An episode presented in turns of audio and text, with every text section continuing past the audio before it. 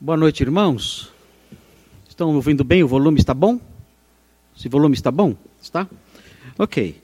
Irmãos, nós vamos hoje eh, iniciar, inaugurar o capítulo 33 de Gênesis. Vamos então abrir a Bíblia nesse capítulo, Gênesis capítulo 33. Gênesis capítulo 33. Deixa aí a sua Bíblia aberta nesse capítulo, nós vamos ler os quatro primeiros versículos de Gênesis 33. Antes de entrarmos nesse texto, eh, hoje nós celebramos a ceia do Senhor, conforme ah, o pastor Nicolas ministrou e explicou, e eh, eu gostaria de, eh, em alguns minutos, breves minutos, eu gostaria de falar sobre é, o conteúdo do Evangelho em algumas palavras. queridos, a Bíblia diz, e isso é algo que deve preocupar todas as pessoas. A Bíblia diz que todos pecaram e estão destituídos da glória de Deus. O apóstolo Paulo ensina isso, e isso é uma verdade que deve aterrorizar as pessoas, porque todos nós caminhamos na direção do encontro com Deus um dia, todos nós. Ninguém aqui vai escapar desse dia, quando estaremos diante do nosso Deus. E quando nós nos deparamos com essa afirmação, que todos pecaram, essa afirmação é uma afirmação inclusiva. Ela não exclui ninguém todos são igualados nessa informação. Todos são pecadores, todos. E por causa disso, todos estão separados da glória de Deus, do seu brilho, da sua majestade, da sua presença gloriosa. A Bíblia chama isso de perdição eterna, estar separado da glória de Deus desde já e por toda a eternidade. É uma péssima notícia, é uma informação ruim, e isso deve aterrorizar as pessoas. Para piorar, a Bíblia diz que o salário do pecado, todos pecaram, e vão receber um pagamento por isso. E a Bíblia diz que o salário do pecado é a morte. E quando a Bíblia fala sobre a morte, isso tem um significado amplo, um significado extensivo. Os teólogos dizem que morte na Bíblia significa separação. E quando nós associamos a questão da morte com a separação da glória de Deus, nós estamos, por assim dizer, falando sobre uma morte sem fim. É uma separação da glória de Deus que não acaba nunca, é perene é infinita, é uma morte que não acaba, é viver para sempre na morte, por mais contraditória que seja essa afirmação. É viver para sempre na morte. É viver uma vida infinita na morte, que é a separação da glória de Deus. Então, o Evangelho, a palavra de Deus, traz notícias para nós que são notícias aterrorizantes elas são verdadeiras, elas são chocantes, elas são assustadoras, mas elas são necessárias. É necessário que nós conheçamos essas coisas para que conheçamos a gravidade da situação, da situação do ser humano. As pessoas não sabem dessas coisas.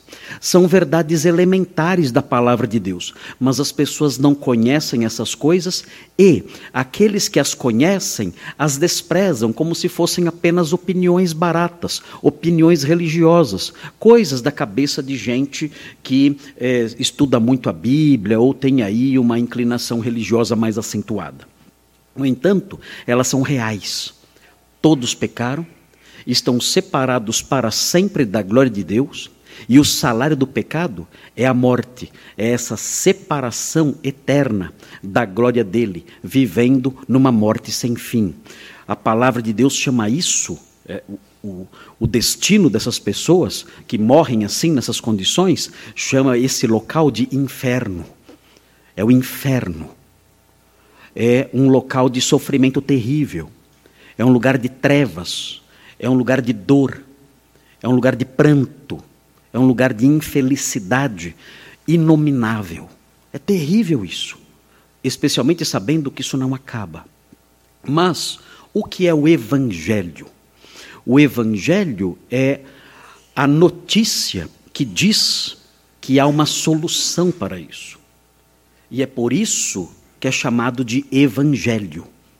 O Evangelho, a palavra Evangelho significa isso: uma boa mensagem, uma boa notícia. E que boa notícia é essa? É a notícia de que existe uma saída. É a notícia de que existe um remédio. É a notícia de que existe uma solução para esse problema inominável. E que notícia é essa do Evangelho? Que mensagem boa é essa do Evangelho? A mensagem boa do Evangelho é a seguinte: vejam, Deus, vendo a condição do homem culpado, vendo a condição do homem que deve ser punido por causa do seu pecado, por causa de sua culpa, Deus enviou seu próprio Filho, Jesus Cristo, ao mundo. E ele enviou seu filho, seu próprio filho ao mundo, Deus encarnado, Deus, a segunda pessoa da Santíssima Trindade, se fez homem para substituir o homem pecador na sua pena, para tomar o lugar do homem pecador nas punições que o homem pecador merece por seu pecado. Então, Jesus Cristo veio ao mundo não para nos ensinar lições bonitas. Jesus Cristo veio ao mundo não, não meramente para nos dar exemplos de como devemos viver e falar e, e agir. Não. Ele veio ao mundo principalmente para ser o nosso substituto penal, para sofrer as consequências dos nossos crimes, para pagar, para expiar as nossas culpas. E a palavra de Deus então ensina isso. Isso é o Evangelho. Jesus Cristo olhou para o homem pecador. Deus olhou para o homem perdido. E ele então enviou o seu filho, dizendo: Eu vou enviar meu filho para sofrer as consequências da culpa do pecador, para morrer em lugar do pecador, para ser punido em lugar do pecador. E ele fez isso. E Jesus Cristo veio aqui e ele ensinou aqui o Evangelho. E ele a, ah, apresentou a vontade do Pai, e ele falou sobre a necessidade de crer nele. E no final de seu ministério, ele foi torturado e morto. E a palavra de Deus diz que ele ressuscitou de entre os mortos como um sinal da aprovação de Deus, que Deus não o deixaria na morte. E ele ressuscitou dentre os mortos, e nós aprendemos então tudo isso na Bíblia. Toda a sua obra salvadora consistiu disso consistiu de sofrer as consequências da nossa culpa, consistiu de ser castigado por causa do nosso pecado. Ele que não tem pecado se fez pecador em nosso lugar. Ele que não tem pecado assumiu o nosso lugar no banco dos réus e sofreu a execução da nossa pena. Ele fez isso. E nós aprendemos que isso aconteceu na cruz do Calvário. E então fica a pergunta: como? Como agora os benefícios dessa morte vicária, como os benefícios dessa substituição penal podem ser aplicados a mim? Essa é a grande pergunta. O Senhor realizou essa obra, o Senhor sofreu as consequências da minha culpa, e agora, como essas, eh, essas ações do Senhor essas realizações do Senhor podem ser aplicadas a mim. Como eu posso desfrutar dos benefícios da sua substituição? E, consequentemente, não sofrer eu mesmo as consequências do meu pecado. E a Bíblia ensina, é muito simples. A Bíblia diz: basta que você creia no Filho de Deus, recebendo-o como seu Salvador. Somente isso e nada mais. Esse é o Evangelho. É as boas novas que mostram que a salvação é somente pela fé. Eu creio em Cristo. Eu crendo nele, eu invoco o seu nome. pela fé. E eu digo: Senhor, eu sei que estou perdido. Eu sei que sou um pecador e que o salário do pecado é a morte. Eu sei que sou um pecador e estou, e estou separado da Sua glória, eu sei disso. Mas eu aprendi no Evangelho que Jesus Cristo veio aqui e sofreu as consequências da minha culpa. E foi executado como um réu de juízo severo. Foi executado em meu lugar. E eu agora então quero pedir que o Senhor me salve, porque eu creio nele, conforme ensina o seu Evangelho. Eu creio em Jesus Cristo como Salvador. Eu creio em Jesus Cristo como o Cordeiro de Deus que veio aqui para morrer pelos pecados do mundo. Eu creio nele e eu recebo agora como meu único e suficiente Salvador. Salva-me, Senhor. Eu creio. A Bíblia diz que quem crê e movido pela fé invoca o nome do Senhor, a palavra de Deus diz taxativamente: quem crê e quem invoca o seu nome pela fé será salvo. Isso é o Evangelho. E se alguém aqui, neste pequeno auditório, ainda não crê no Filho de Deus, não se engane. Você permanece debaixo da culpa do pecado. E o, e, e o resultado disso, caso essa situação não mude, será a morte eterna, a separação sem fim da glória de Deus. Você que está aqui nesse pequeno auditório, você que está me ouvindo pela internet, você que vai assistir essa homilia mais tarde nas gravações, deve saber disso, deve conhecer essas verdades e olhar para si agora e responder a seguinte pergunta: Eu sou um crente? Isso é fundamental, responder essa pergunta com sinceridade, porque o Senhor conhece os corações, não adianta se enganar nessa questão. Não adianta mentir para si mesmo nessa questão. É necessário olhar para si mesmo com sinceridade e responder essa questão: eu sou um crente, sim ou não? Não há meio termo, não há zona cinzenta, não há como mentir para si mesmo. Tudo isso são coisas inúteis. A resposta é sim ou não. Sim, eu sou um crente. Jesus Cristo é o meu Salvador. Eu recebi, eu invoquei o seu nome pela fé e ele me salvou. Eu sou um pecador, sim, mas ele sofreu as consequências do meu pecado. Eu estou salvo, eu estou justificado. Eu vou desfrutar da glória de Deus. Ou então, não, eu não sou. Não sou um crente. Não sou um crente e não quero ser. Não creio nessas coisas e rejeito tudo isso, ok? Ou você pode dizer: Eu não sou um crente, mas eu quero ser agora. Agora eu quero ser um crente. Quero receber o Salvador, quero invocar o seu nome e a partir de agora, ouvindo essa mensagem, eu quero crer nele. E de fato creio agora. Eu creio no Evangelho. Eu creio sim. A partir de agora eu creio no Evangelho. E eu recebo Jesus em minha vida como meu único Salvador. E eu invoco o seu nome agora, para, ele, para, para que ele me perdoe, me justifique e me salve. E eu, a partir de agora, sou um crente em Cristo. Eu vou, eu vou anotar no meu celular, hoje, dia 27 de agosto de 2023, hoje, às 18 horas e 35 minutos, eu nasci de novo. Meus pecados foram perdoados. Eu fui lavado e justificado pelo sangue de Cristo. A partir deste momento, eu sou um crente em Cristo Jesus. Eu recebo, eu creio nele, eu invoco, ele me salvou. Pode acontecer isso com você agora. Esse é o Evangelho e eu gostaria de deixar isso claro a todos os irmãos que estão ouvindo agora aqui neste pequeno salão, a todos que estão ouvindo em casa, a todos que vão ouvir depois. Ok, queridos, voltando para Gênesis 33. Agora eu vou pregar mesmo. Vamos ver Gênesis 33? Ah, quando nós começamos um capítulo novo, eu, eu gosto de fazer algumas considerações prévias. Então nós vamos fazer isso hoje aqui, até porque o nosso tempo é um pouquinho menor. Mas vejam, Gênesis 33, de 1 a 4, é muito lindo. Vejam que linda passagem. Diz assim: Levantando Jacó os olhos, viu que Esaú se aproximava, e com ele quatrocentos homens.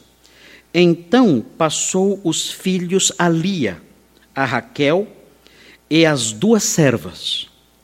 Pôs as servas e seus filhos à frente, Lia e seus filhos atrás deles, e Raquel e José por últimos. E ele mesmo, adiantando-se, prostrou-se à terra sete vezes, até aproximar-se de seu irmão. Então Esaú correu-lhe ao encontro e o abraçou. Arrojou-se-lhe ao pescoço e o beijou. E choraram. Muito lindo esse texto. Lindíssimo demais. É um texto sobre perdão. É um texto sobre perdão muito emocionante. Eu confesso a vocês que eu, eu sou muito chorão. Não sei se vocês sabem disso, já perceberam, não sei. Mas eu, às vezes, eu leio textos da Bíblia, eu fico tão emocionado, eu tenho que me esconder da Simone em casa. Porque eu, te, eu, te, eu não consigo segurar, eu começo a chorar quando eu leio os textos bíblicos assim, desse tipo. E eu já chorei tanto lendo esse texto aqui, que eu não vou chorar mais. Eu fiz uma promessa, eu não, você não pode chorar quando for pregar sobre esse negócio aqui. Não pode, porque vai dar vexame. Mas eu fico tão emocionado quando eu vejo essa cena. Para mim é uma cena tão viva e tão tocante que é impossível eu me segurar. Né? Até que hoje eu fui bem, vocês viram? Eu li normal. Né? Eu li normal, eu estou progredindo. Acho que eu tenho, tem esperança para mim, não é? Tem esperança para mim. Ok, irmãos, nós vamos estudar esse texto e eu quero dar um enfoque a esse texto, eu quero dar um enfoque vivencial. Ah, o, notem bem, eu tenho que ser muito sincero no que eu vou dizer agora. Esse texto não foi escrito pelo autor de Gênesis, esse texto não foi escrito para nos ensinar como é o perdão. Não foi esse o objetivo do texto. É importante observar essas coisas aqui. O livro de Gênesis, na altura que estamos estudando, ele não está, por assim dizer, tão preocupado em nos dar lições de como viver. Essas lições existem no texto, é claro que elas existem. Meu Deus, Quantas lições nós já não extraímos desses textos para a nossa vida? Quantas pessoas aqui na nossa congregação, ao longo dos anos, e temos estudado o livro de Gênesis há anos, quantas pessoas ao longo dos anos chegam para mim e dizem, pastor, aquele sermão sobre Esaú, aquele sermão sobre Isaac, aquele sermão sobre Noé, mudou o destino de algumas decisões que eu ia tomar, alterou o meu modo de viver. Claro, isso é maravilhoso, é a palavra de Deus agindo em nós. E essas lições existem, por Portanto, eu tenho usado a ilustração de que é, são lições que transbordam do texto. Nós vamos caminhando, ensinando o texto principal, mas enquanto o texto vai caminhando na passarela, enquanto o texto vai caminhando na sua estrada aí de narrativa, enquanto isso acontece, ele deixa cair. O texto deixa cair lições maravilhosas para a vida. Assim é a palavra de Deus em Gênesis. Nós então estamos seguindo essa narrativa nessa avenida nessa avenida, é, nessa avenida textual, por assim dizer. E vamos seguindo o texto. E o texto vai seguindo na sua direção, no seu objetivo, nos seus propósitos especiais, nos seus propósitos dominantes. Isso acontece. Mas enquanto ele caminha na direção dos seus propósitos dominantes, ele deixa cair. Ele deixa cair lições. E o pastor, então, à frente de vocês, vocês atrás de mim, eu vou seguindo o texto, vocês me seguindo, eu vou catando essas lições que caem pela estrada do texto. E eu recolho essas, essas, essas lições e me volto para trás e ofereço a vocês. É isso que eu tenho feito. Sem deixar de caminhar na direção principal. Sem deixar de seguir o texto no seu objetivo principal. Então, esse texto aqui é um texto assim também, como, por assim dizer, todos os outros. É um texto que nós seguimos no seu objetivo central, mas um texto que deixa cair deixa cair lições para a vida. E o que eu faço então? Vou fazer de novo isso. Eu vou seguindo na frente de vocês, o texto à minha frente. E eu vou catando as lições. E me volto então. Me volto para vocês. E ofereço as lições que eu recolhi. E com essas lições, os irmãos famintos, sempre famintos, né? Vocês sempre estão famintos, é impressionante. Né? As ovelhinhas famintas, sedentas, vão comendo e se lambuzando. Né? Enquanto o pastor oferece essas lições todas.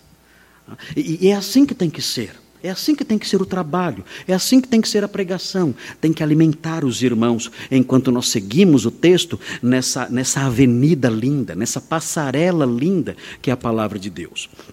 Então, nós temos aqui nesse texto objetivos teológicos centrais, e eu vou falar sobre eles aqui hoje. Quando nós inauguramos um capítulo, eu procuro fazer isso, destacar os objetivos centrais do capítulo. Mas vamos também olhar para as lições vivenciais. De que modo esse texto pode me ajudar a viver a minha segunda-feira, minha terça-feira, minha quarta-feira? De que modo ele é relevante para a minha vida cristã prática? Como esse texto se aplica às minhas experiências gerais no meu dia a dia? Então, nesse aspecto, nesse aspecto vivencial, o enfoque que eu vou dar para o texto é o seguinte: é como devemos agir quando queremos restaurar a paz com as pessoas que amamos. Notem bem, mais uma vez, não é esse o objetivo do escritor, mas ele deixa cair essa lição. O objetivo central dele é outro, que eu vou falar qual é já já. Mas ele deixa cair essa lição como nós devemos agir quando queremos restaurar a paz com as pessoas que amamos. A Bíblia, acidentalmente, deixa essa lição escapar. E nós então vamos recolhê-la. Como deve ser o nosso procedimento quando nós queremos restaurar a paz com as pessoas que amamos? Como acontece aqui, com Jacó, entre Jacó e Esaú. Nós, na nossa jornada nesse vale de lágrimas, nós, nessa jornada, nesse mundo pecaminoso, tantas vezes, nós entramos em conflitos com pessoas que nós amamos profundamente. Pais entram em conflitos dolorosos com seus filhos, mães com suas filhas, irmãos com irmãos, e esses conflitos duram por anos e anos e anos. Jacó e Esaú ficaram de mal por 20 anos. Eles eram gêmeos. Eles eram irmãos gêmeos. E eles ficaram de mal por 20 anos. Como restaurar algo assim? Como nós podemos restabelecer, reconstruir os laços de paz e amizade com as pessoas que amamos e que em algum momento lá atrás romperam conosco por alguma razão? Como deve ser isso? Esse texto deixa essa lição cair. Então nós apanhamos essa lição.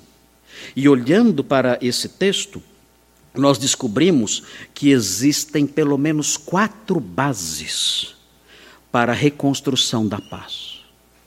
Quatro bases. A primeira base é a cautela. E nós vamos estudar essa base. A cautela. Você quer reconstruir a paz com alguém que você ama? E que houve um rompimento anos atrás, ou um tempo atrás, ok. Primeiro passo, você deve ser cauteloso. E nós vamos falar sobre isso. A palavra de Deus não é romântica. A palavra de Deus não nos coloca num mundo de sonhos, em nuvens coloridas, em, em, em nuvens cor-de-rosa. Não.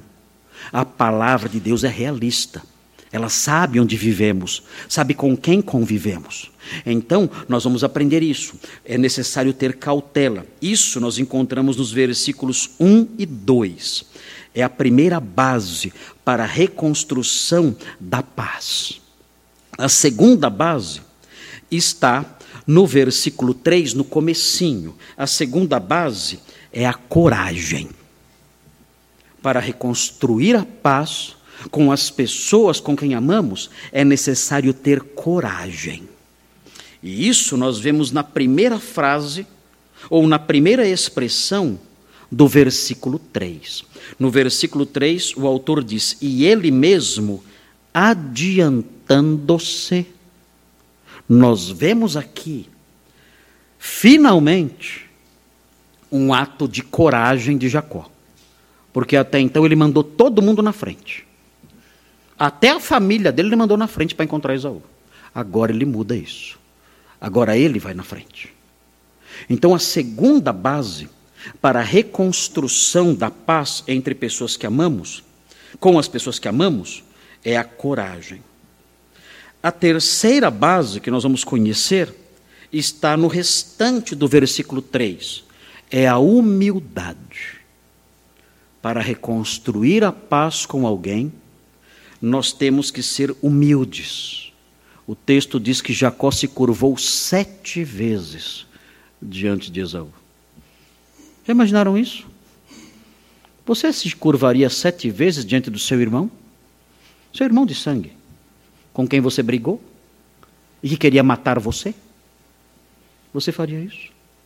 Sete vezes. Por que ele fez isso sete vezes? Nós vamos aprender por que ele se ajoelhou e se prostrou sete vezes. E por fim, claro, não poderia deixar de estar presente, a quarta e última base para a reconstrução da paz é o perdão. Aqui, o perdão que aparece aqui no texto está no versículo 4, e esse perdão se manifesta em cinco verbos. É um perdão completo. Ele aparece em cinco verbos aqui. E, meus irmãos, são verbos maravilhosos. São cinco ações, por assim dizer. Cinco ações que refletem o perdão completo.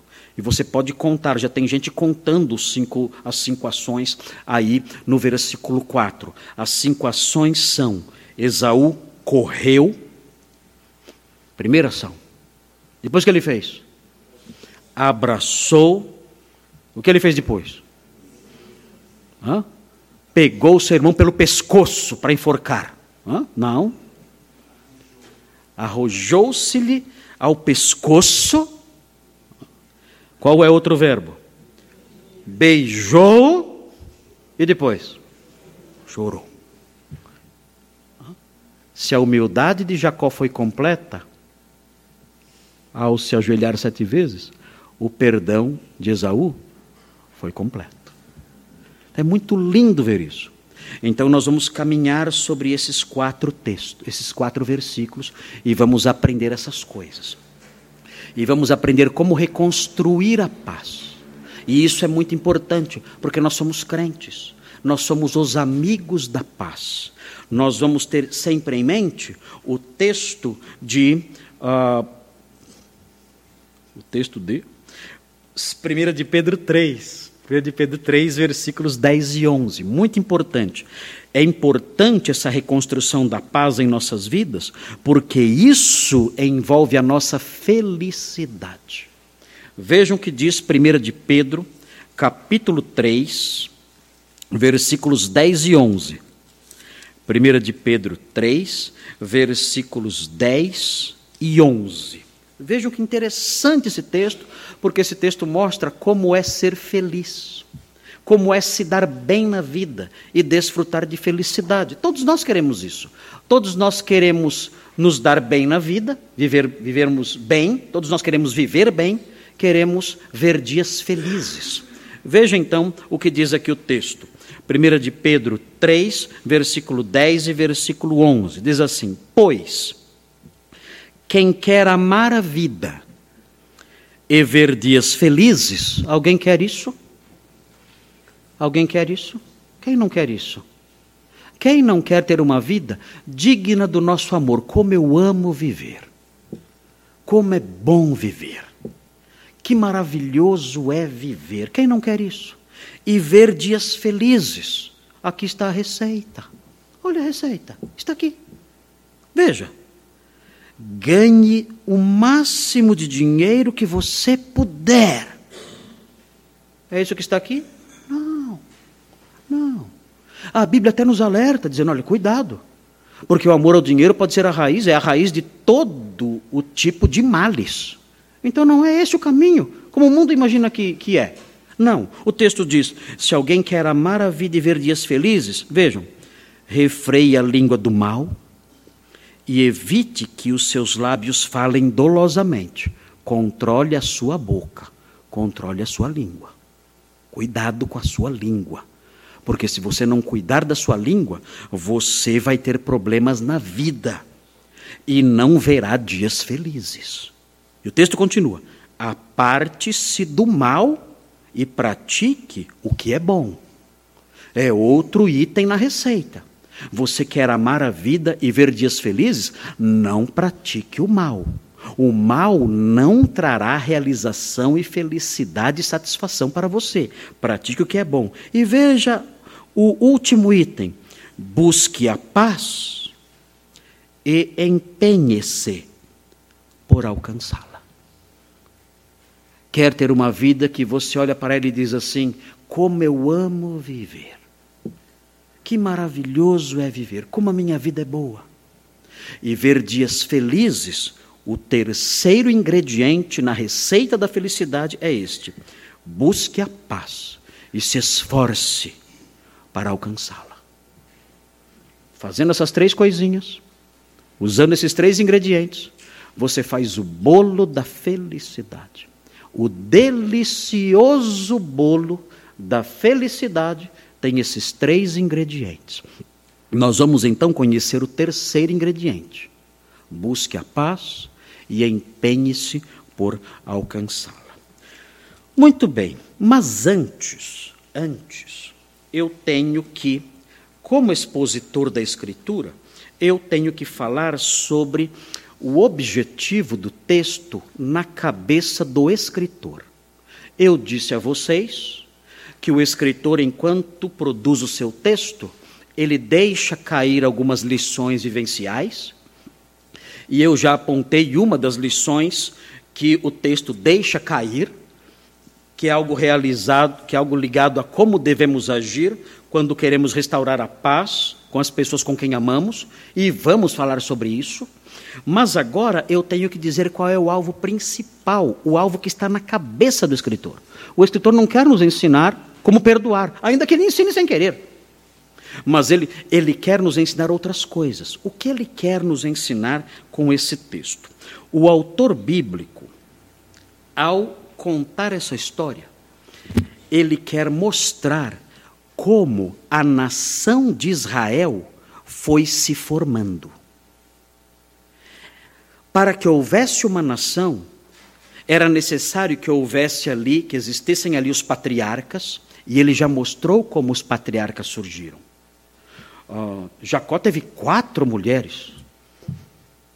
E os patriarcas nasceram desses relacionamentos dele com essas quatro mulheres. Então, o texto bíblico, o escritor bíblico, já atingiu seu propósito mostrando as bases da nação no nascimento dos patriarcas. E agora ele quer mostrar também que essa nação tem uma terra. E ele quer mostrar como Jacó, como herdeiro dessa terra, é, entra nela na expectativa de ter a sua posse. É importante observar isso. Por que Jacó está voltando para Canaã? Por quê? Jacó está voltando para Canaã porque ele recebeu uma promessa. Uma promessa que, que ele herdou que foi dada primeiro a Abraão, depois a Isaac e agora a ele. Ele tem a promessa de herdar a terra de Canaã. E ele então está indo para Canaã na expectativa, guardada no seu coração, de ter a posse dessa terra. A terra, disse Deus, é sua. Eu vou dar essa terra para você e para os seus descendentes. Por que Jacó está voltando? Porque Jacó está enfrentando a perseguição de Labão, já enfrentou, nós vimos. E agora está prestes a enfrentar o encontro ameaçador com seu irmão. Por que tudo isso? Por que esse esforço tão grande? Porque ele sabe, aquela terra me foi dada como herança, e eu estou indo para lá.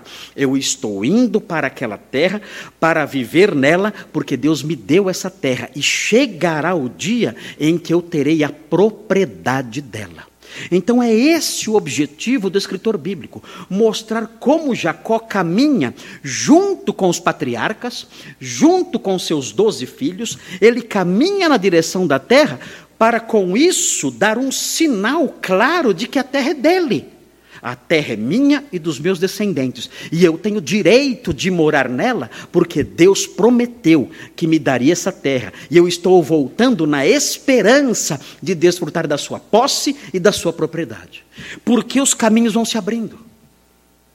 Porque Labão quando se encontra, presta a se encontrar com Jacó, Deus aparece a Labão e fala: Não faça mal a ele, deixa ele voltar. Por que Deus fez isso?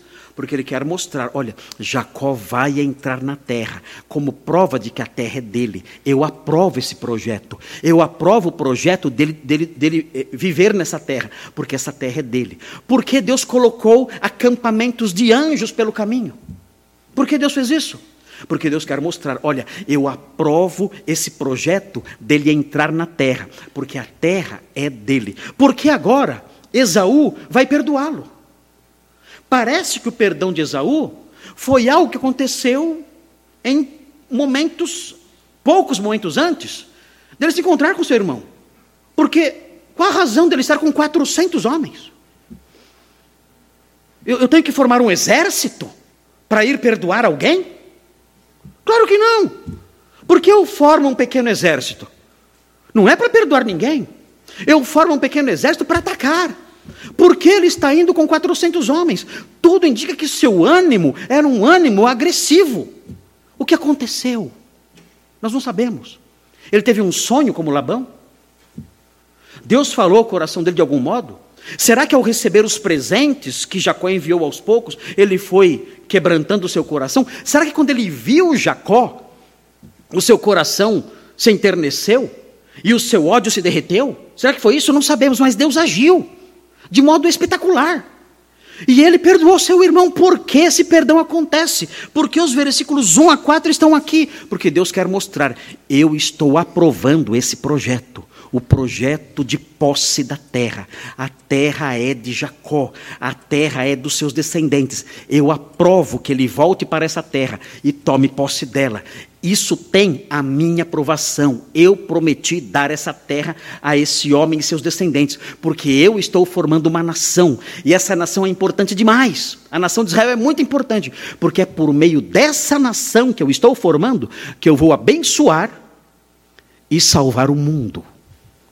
É nessa nação, é por meio dessa nação que eu vou trazer o Messias ao mundo. Então, tudo isso que está acontecendo tem esse objetivo fazer com que Jacó entre na terra como um sinal, uma prova de que a terra pertence a ele. Os irmãos devem se lembrar, nós estudamos isso já, nem lembro mais quando foi, muitos anos atrás. Nós estudamos o capítulo 13 de Gênesis. Virem as páginas da Bíblia, vejam, capítulo 13. Os irmãos devem se recordar disso. Capítulo 13. Vejam o versículo 15. Veja o que acontece. Diz assim: Gênesis 13, 15, fala assim. Deus falando com Abraão, não se esqueçam disso, diz assim: porque toda essa terra que vês, Deus falando com Abraão, eu te darei a ti e a tua descendência para sempre. É uma promessa de Deus feita a Abraão. O tempo passou, Abraão morreu. Onde está a promessa? Mas Deus ousa repeti-la. E Deus então fala com Isaac, filho de Abraão. Vejam o versículo, o capítulo 26. Não percam essas coisas de vista. Vejam o capítulo 26. Tudo no livro de Gênesis está girando em torno disso nesse momento. Vejam, capítulo 26 é Deus falando com Isaac agora, filho de Abraão. Não percam isso de, vista. Esse é o alvo teológico do escritor. O escritor tem um alvo teológico, doutrinário. Vejam aqui no capítulo 26. Sobrevindo fome à terra, versículo 1. Além da primeira vida nos dias de Abraão, foi Isaac a gerar, avistar-se com Abimeleque, rei dos filisteus. Apareceu-lhe o Senhor e disse: Não desças ao Egito, fica na terra que eu te disser. Habita nela, e serei contigo, e te abençoarei porque a ti e à tua descendência darei todas estas terras, e confirmarei o juramento que fiz a Abraão teu pai. Multiplicarei a tua descendência como as estrelas dos céus, e lhe darei todas estas terras. Ele prometeu de novo a Isaac. Daqui a pouquinho no texto, Isaac vai morrer. E ele vai morrer sem ter a terra. Vejam agora, virando a página da Bíblia, vejam o capítulo 28. Nós já conhecemos bem o capítulo 28. Versículo 13. 28, 13. É a visão da escada em Betel. Vejam 28, 13. Fala assim: Perto dele estava o Senhor e lhe disse: Eu sou o Senhor, Deus de Abraão teu pai, e Deus de Isaque. Vejam, a terra em que agora estás deitado, vejam, é específico. Estou ouvindo a voz celeste aqui, a voz do céu me chamando.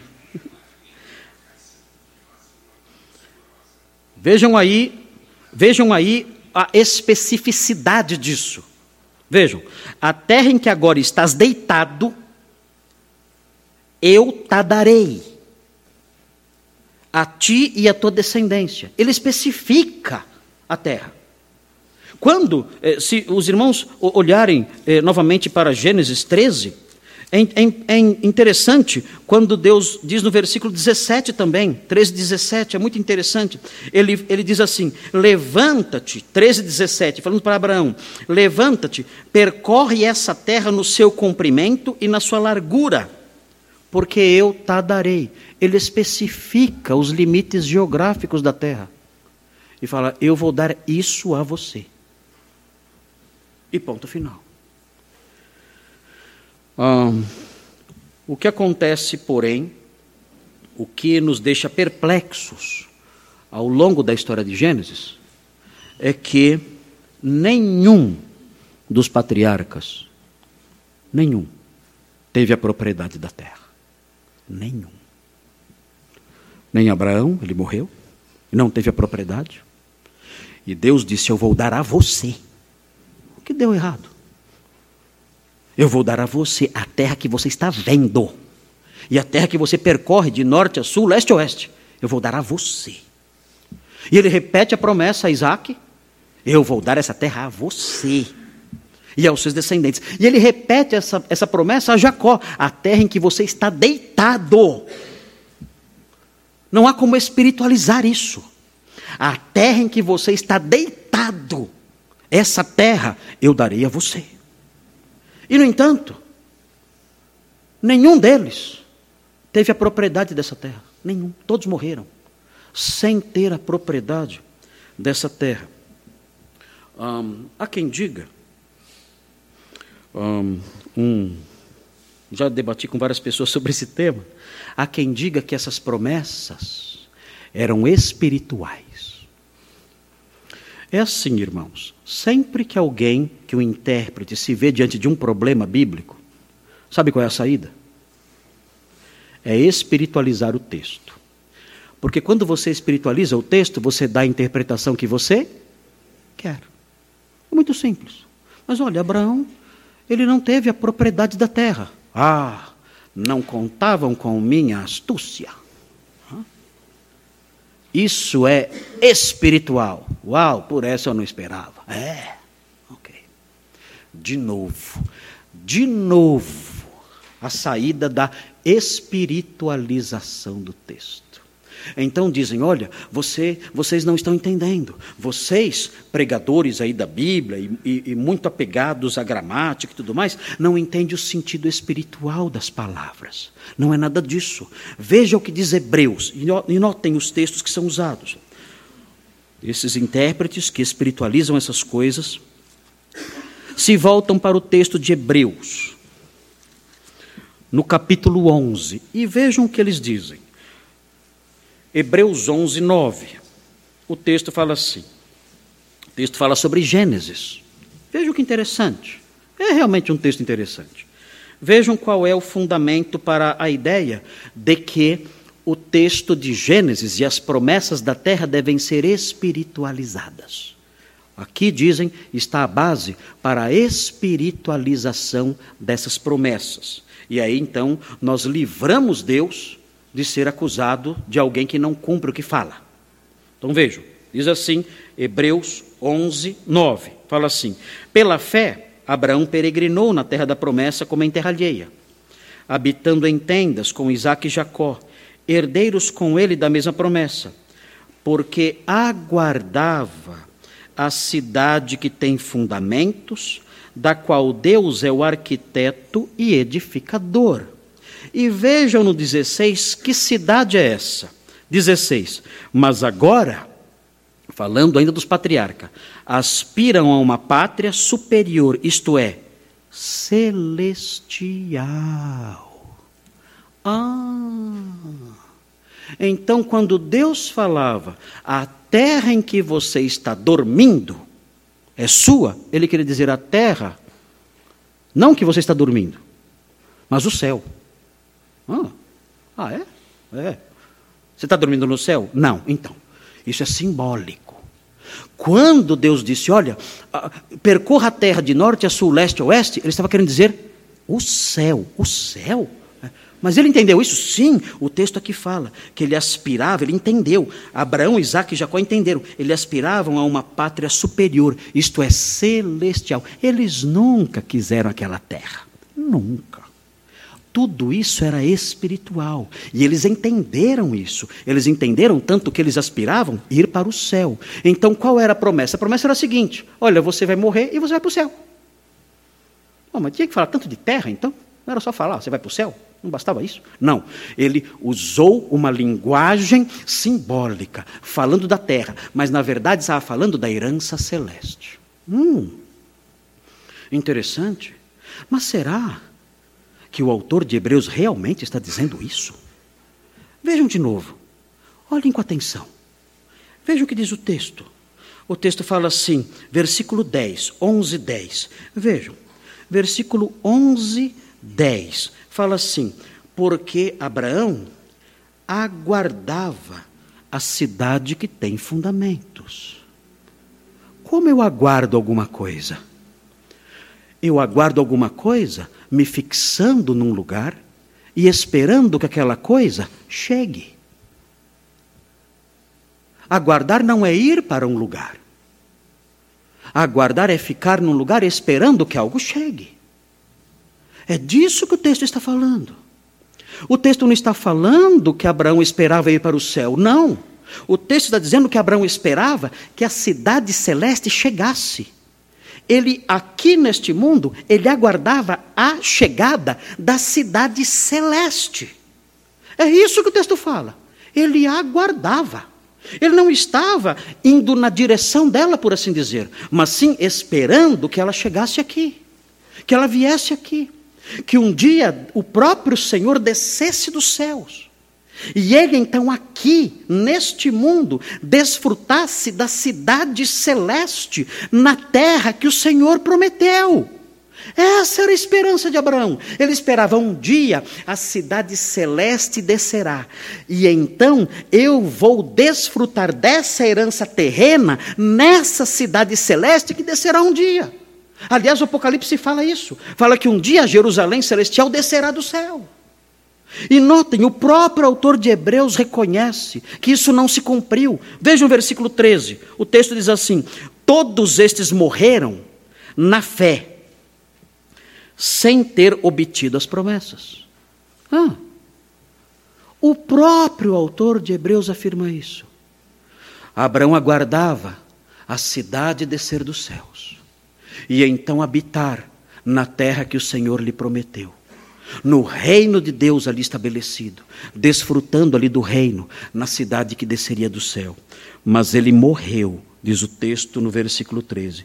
Ele morreu na fé, sem ter obtido as promessas. E agora? Deus falhou. Deus falhou. Os patriarcas esperavam ansiosamente que o céu descesse. E a posse, a propriedade da terra, fosse dada a eles num reino celeste aqui estabelecido.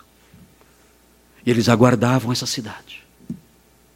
Mas eles morreram sem ver a promessa se cumprir. Jacó voltando de Arã para Canaã, seu coração ardendo. Ele pensando: ah, estou me aproximando da terra que será minha. Estou me aproximando da terra para onde descerá a cidade celeste. Estou me aproximando da terra que será o foco, o centro, a capital do reino de Deus. A cidade celeste descerá lá. O Senhor prometeu que onde eu dormi, onde eu dormi, aquilo será meu, é herança minha. Eu estou voltando para lá, nutrindo essa esperança de que a cidade celeste descerá e eu então terei a posse, a propriedade daquela terra dentro desse reino celeste que vai se estabelecer nesses limites. E ele segue para lá, nutrindo essa esperança. E ele morre sem ver isso acontecer. E agora? Deus falhou. Amém? Quem falar amém tem que sair correndo da igreja hoje. Hein? Deus falhou? Será que Deus falhou? Bem, a Bíblia diz, e é importante colocarmos agora tudo isso sob perspectiva. A Bíblia diz que haverá um dia em que o Senhor Jesus Cristo, que morreu, foi sepultado, ressuscitou, foi assunto aos céus, a Bíblia diz que o Senhor Jesus Cristo um dia voltará. E quando ele voltar, a Bíblia diz que ele vai voltar, no capítulo 25 de, de Mateus, diz que ele vai voltar e vai estabelecer o seu trono neste mundo. E quando isso acontecer, o seu reino neste mundo vai se expandir de mar a mar. Todos os profetas falam disso. Todos os profetas dizem que por causa da aliança que Deus fez com os patriarcas, um dia o reino do Senhor se estabelecerá numa Jerusalém restaurada. E esse reino vai se expandir sobre toda a terra. E toda a terra se encherá do conhecimento e da glória do Senhor como as águas cobrem o mar. O Apocalipse fala que esse reino vai durar mil anos mil anos. Existem teólogos que negam isso, que dizem não, esse reino terreno, político e concreto de Cristo neste mundo, dando a posse da terra a Abraão, Isaac Jacó e aos seus descendentes, a cidade celeste descendo neste mundo, isso tudo são alegorias. Então, esses teólogos são chamados os amilenistas. Eles alegorizam todos os textos, todos todos os textos que falam sobre esse reino. Os profetas dizem, os profetas descrevem esse reino, os profetas dão detalhes desse reino. Em Ezequiel, o profeta Ezequiel, ele escreveu dez capítulos, dando detalhes de como será o templo nesse reino. Dez capítulos, descrevendo até as escadas do, do, do, templo nesse reino. Mas os amilenistas, eles alegorizam tudo isso. Não é uma alegoria. É, é um carro alegórico. É um carro alegórico. É uma marquês de Sapucaí exegética. São vários carros alegóricos, um atrás do outro, alegorizando tudo, tudo, tudo, tudo, dizendo nada disso é literal. Mas o texto está falando sobre um templo construído e dá detalhes da arquitetura, das medidas do templo. Tudo isso é alegórico. Mas o texto fala sobre a topografia daquela época. O texto fala sobre a geografia da época, as localizações, os detalhes, tudo. O texto descreve até os animais da época. Tudo isso é simbólico. Tudo isso é alegórico. Nada disso vai acontecer. E com isso, esse modelo, os amilenistas, eles arrancam da profecia bíblica a cereja do bolo. O que há de principal, de mais lindo, que é o cumprimento do reino, das promessas do reino e o cumprimento das promessas feitas aos patriarcas. Mas a Bíblia é muito difícil de ser manipulada assim. Se os irmãos olharem em Zacarias 14, Vejam isso, estamos mostrando aqui como essas promessas que foram feitas vão se cumprir. Vejam o que diz Zacarias. Vejam, outro texto que é alegorizado por essa vertente que nega a concretude do reino. Vejam o que diz Zacarias. Zacarias mostra o dia em que esse reino será inaugurado. É muito lindo isso. É muito lindo. Não dá para espiritualizar esse texto. É o texto que mostra o primeiro dia nesse reino, quando, quando a cidade celeste descerá.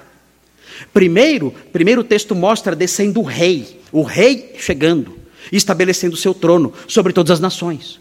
Vejam o que diz Zacarias 14: diz assim: Eis que vem o dia do Senhor, em que os teus despojos se repartirão no meio de ti. Ele está falando com Jerusalém. Ele fala que num dia futuro, Jerusalém será saqueada. É algo assustador isso. Jesus falou sobre esse dia em Mateus 24. Ele disse, ele disse: "Olha, a sua casa, Jerusalém, ficará deserta". Ele disse: "E vocês, e vocês só vão ser libertos, por assim dizer, quando vocês clamarem bendito que vem em nome do Senhor". É esse dia aqui, é a esse dia que o Senhor se referia.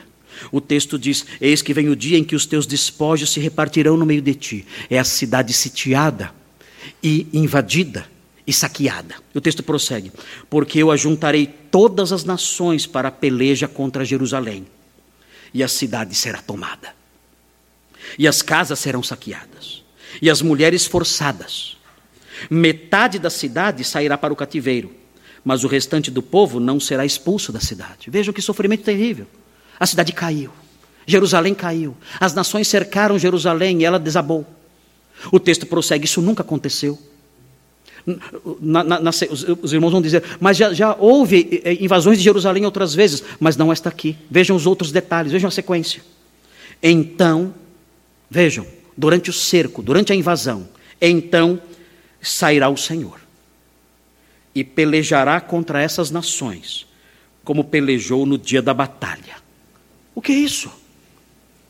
O Senhor se levanta e ele vem. E ele vem para pelejar contra as nações que estão esmagando o seu povo, Israel. E o texto prossegue: naquele dia, isso é maravilhoso demais. Vejam os detalhes disso. Vejam, naquele dia estarão os seus pés sobre o Monte das Oliveiras, que está de frente de Jerusalém para o oriente. O Monte das Oliveiras será fendido pelo meio, para o oriente e para o ocidente, e haverá um vale muito grande. Metade do monte se apartará para o norte e a outra metade para o sul. São detalhes. Como eu espiritualizo isso? Como eu espiritualizo isso? O texto diz: O Senhor estará com seus pés sobre o Monte das Oliveiras. Quem conhece a geografia da Terra Santa sabe, Monte das Oliveiras fica em frente de Jerusalém. O vale do Cedron entre Jerusalém e o monte. O texto fala: os pés dele estarão sobre o monte. E o monte vai se partir ao meio. E isso vai abrir um vale. E as pessoas fugirão por esse vale porque a cidade é perto do monte. E o texto prossegue: Fugireis pelo vale dos meus montes, porque o vale dos montes chegará até Azal. Sim, fugireis como fugistes do terremoto nos dias de Uzias, rei de Judá. Então virá o Senhor meu Deus e todos os santos com ele. É a volta do Senhor. Ele vem com todos os seus santos. E o texto prossegue: Acontecerá naquele dia, tente espiritualizar isso Acontecerá naquele dia que não haverá luz, mas frio e gelo. Vai ser no inverno que Jesus vai voltar. A gente não sabe o dia nem a hora, mas sabemos a estação. Jesus volta no inverno, inverno lá. Haverá frio e gelo nesse dia. Vejam, mas será é, um dia singular, conhecido do Senhor. Não será nem de dia nem de noite, mas haverá luz à tarde, é um dia nublado. Como eu espiritualizo isso? O texto está dando detalhes climáticos. Como espiritualizar uma profecia como essa? Que licença eu tenho para dizer que isso tudo são símbolos? Que licença eu tenho para isso? O texto prossegue. Naquele dia também sucederá que correrão de Jerusalém águas vivas, metade delas para o mar oriental, mar morto, e a outra metade até o mar ocidental, é o mar Mediterrâneo. No verão e no inverno sucederá isto. Vejam, aqui especificando as estações. E aí vem o versículo 9. Vejam. O Senhor será rei. Onde? Sobre toda a terra. Naquele dia, um só será o Senhor, e um só será o seu nome. é o Senhor reinando. Onde? Em Jerusalém. Ele chega, põe os seus pés no monte, o monte se abre, ele expulsa e destrói as nações inimigas e estabelece o seu trono. O texto prossegue: Toda a terra se tornará como a planície de Geba a Rimon, ao sul de Jerusalém. Esta será exaltada e habitada no seu lugar, desde a porta de Benjamim até o lugar da primeira porta, até a porta da esquina, e desde a torre de Ananel até os lagares do rei. Habitarão nela, e já não haverá maldição, e Jerusalém habitará segura. O reino chegou. O rei está em Jerusalém. A cidade se estabeleceu. Jerusalém foi liberta e o Rei Supremo está nela. E o que vai acontecer então? Nós não podemos espiritualizar esse texto, é impossível fazer isso, a não ser que você use muito a sua imaginação. O que é o Monte das Oliveiras simbolicamente? O que é isso? Depende da sua imaginação, crie o que você quiser. O que é fender-se ao meio? Não há sentido espiritualizar isso. O que pode significar isso? Nós sabemos, as palavras significam o que elas significam.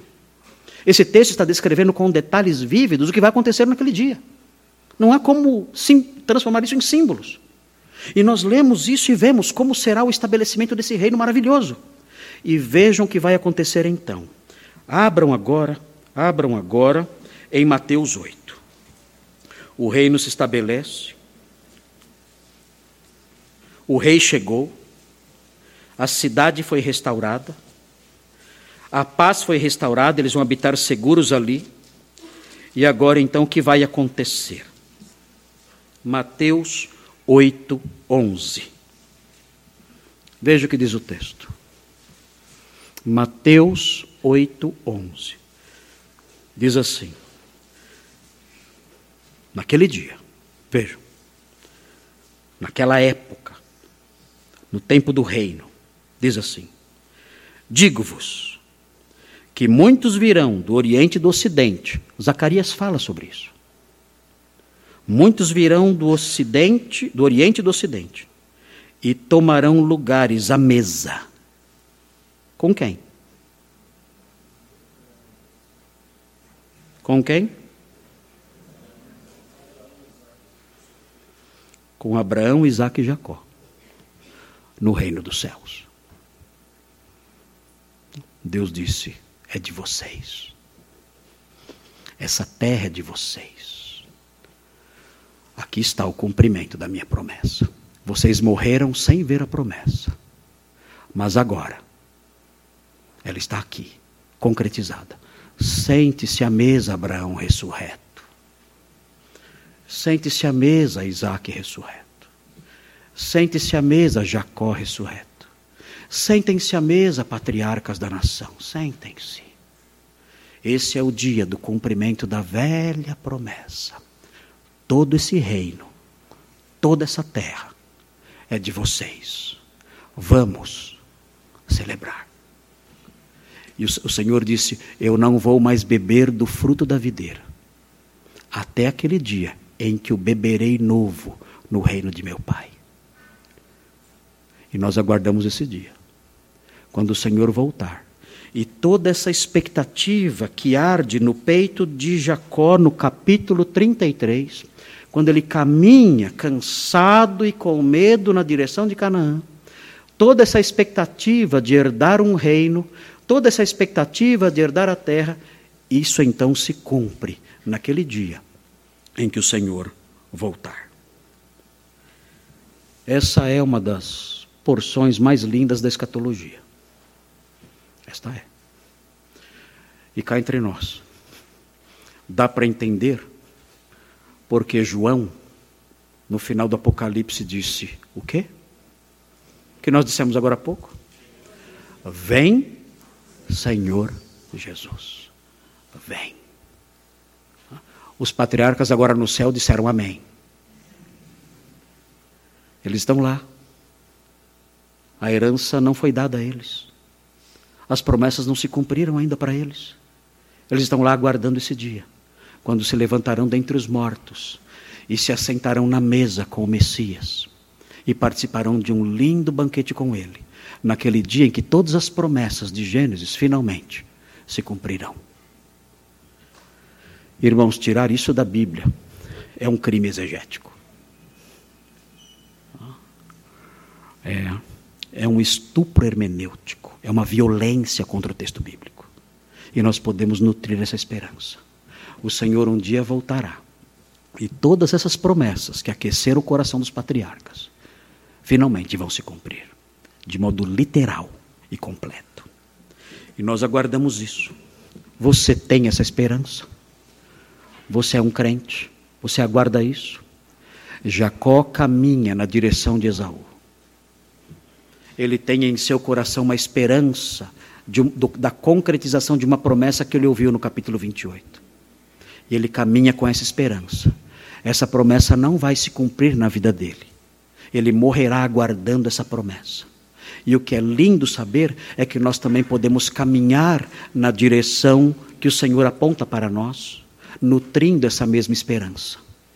E mesmo que morramos sem que essas promessas se cumpram, nós sabemos, um dia nós nos levantaremos e vamos desfrutar finalmente dessas promessas e dessas heranças. Vamos orar.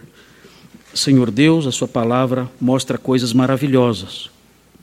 Santo Pai amoroso, obrigado por essas promessas, porque mesmo morrendo sem vê-las se cumprir, nós, ó Deus, sabemos que um dia elas se realizarão, se concretizarão no tempo e no espaço. O seu reino virá. O Senhor Jesus ensinou essa oração: venha o teu reino. E nós oramos juntos agora sim: venha o teu reino.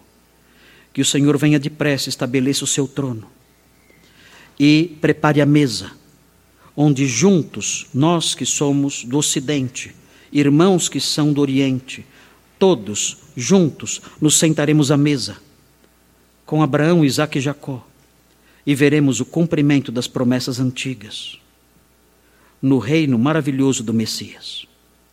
Ó Deus, aquece o nosso coração por meio dessa esperança, para que não sejamos consumidos por tristeza e para que não desanimemos ao longo do caminho, ao longo da jornada neste mundo ruim. Pedimos essas bênçãos em nome do nosso Salvador. Amém.